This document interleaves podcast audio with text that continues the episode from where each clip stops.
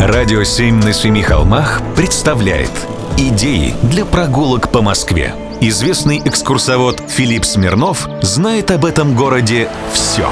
Прогулки со Смирновым. Здравствуйте.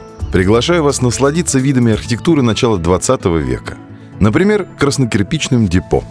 В центре города стоит одно, очень фотогеничное – депо имени Апакова – Нельзя сказать, что Петр Лукич Апаков был видным революционером, но именно его именем названо одно из красивейших исторических трамвайных депо Москвы, расположенное на Шабловке, близ Ленинского проспекта и Мытной улицы.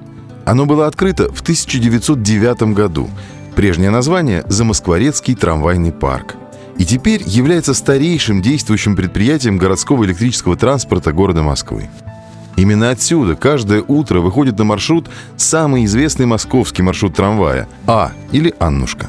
Он, кстати, известен с 1912 года, то есть является старейшим литерным, то есть обозначенным буквой, маршрутом Москвы. Депо занимает ни много ни мало 20,5 тысяч квадратных метров.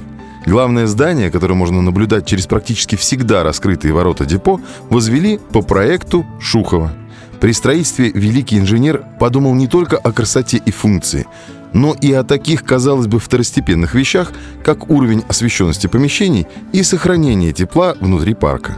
То есть он думал о банальном снижении энергозатрат. Кстати, предметом гордости парка была всегда собственная котельная на несколько котлов – Главный вагонный сарай-депо имел 22 стойла, из которых 21 было оборудовано смотровыми ямами. Предлагаю вам при случае обязательно пройти мимо и посмотреть, как ближе к вечеру на площади перед воротами маневрируют вагоны. С противоположной стороны улицы можно запечатлеть на фото моменты этих маневров. Получатся кадры с отличным настроением. Прогулки со Смирновым. Читайте на сайте radio7.ru. Слушайте каждые пятницу, субботу и воскресенье в эфире «Радио 7» на Семи холмах.